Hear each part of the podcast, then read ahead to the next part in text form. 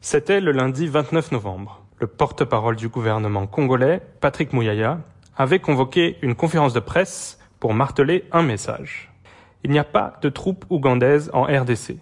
Il y a plutôt mutualisation des renseignements militaires entre les FRDC et l'armée ougandaise, a-t-il dit. Mais quelques heures plus tard, les propos du ministre étaient déjà contredits par les faits.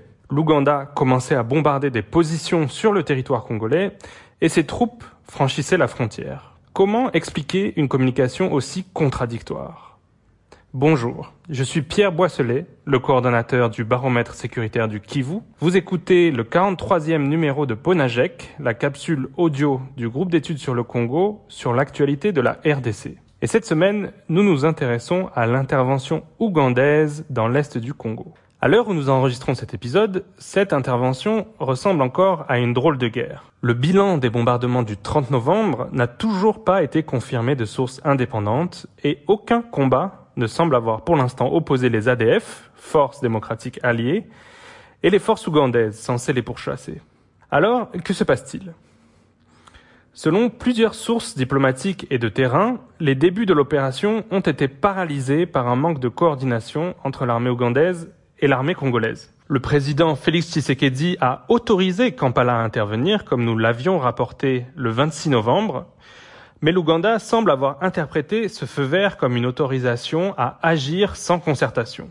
Conséquence, plusieurs membres du gouvernement congolais ont été eux-mêmes surpris d'apprendre le début des bombardements sur leur sol. Cela explique pourquoi le gouvernement congolais se bornait à évoquer des actions concertées entre les deux armées, alors que l'Ouganda assumait une réelle intervention au Congo. Selon nos informations, ceci a eu d'autres conséquences sur le terrain.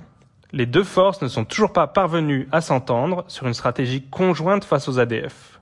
Faute d'anticipation, les véhicules lourds envoyés par l'Ouganda semblent aussi rencontrer des difficultés à progresser. Les routes sont en terre et elles ont été rendues impraticables par une intense saison des pluies. À cela s'ajoutent des problèmes de coordination avec la MONUSCO, la mission de l'ONU en RDC. Son mandat ne l'autorise pas à collaborer avec une armée étrangère. Et selon une source au sein de la mission, cela signifie que les opérations qu'elle avait prévues contre les ADF, avec notamment son nouveau contingent kényan, sont pour le moment mises sur pause. De son côté, l'Ouganda a exprimé une grande défiance à l'égard des casques bleus par la voix de son ministre des Affaires étrangères, Henri Oriem Okello, dans une interview à la chaîne NTV. Nous n'avons pas besoin de l'aide militaire de la MONUSCO. Même s'ils nous offraient une tasse de thé, nous la refuserions. L'armée ougandaise a la capacité de faire ce qu'elle a à faire dans l'est de la RDC sans son assistance. Le résultat de tout cela, c'est que sur le territoire de Beni, trois forces militaires chargées de traquer les ADF sont présentes sans réelle coordination entre elles pour le moment.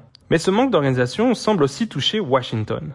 Alors que le département d'État semble considérer cette intervention comme une composante utile dans la lutte contre le terrorisme, le département du Trésor a prononcé des sanctions contre un homme clé de cette opération, le chef des renseignements militaires ougandais, Abel Kandiho, accusé de violation des droits de l'homme commises en Ouganda. Ce début poussif et mal coordonné de l'intervention n'est pas une bonne nouvelle pour la lutte contre les ADF. En plus de deux décennies de présence dans l'est de la RDC, ce groupe a montré une inquiétante capacité à résister aux interventions militaires. Ses débuts hésitants risquent de lui laisser le temps de se réorganiser. Les différents acteurs qui prétendent lutter contre les ADF devraient se ressaisir rapidement et mettre sur pied une stratégie complète et cohérente s'ils veulent arriver enfin à les défaire. Pour recevoir Ponajek chaque vendredi sur votre téléphone, rejoignez notre fil WhatsApp en envoyant GEC, G-E-C, au plus 243 894 110 542. À très vite!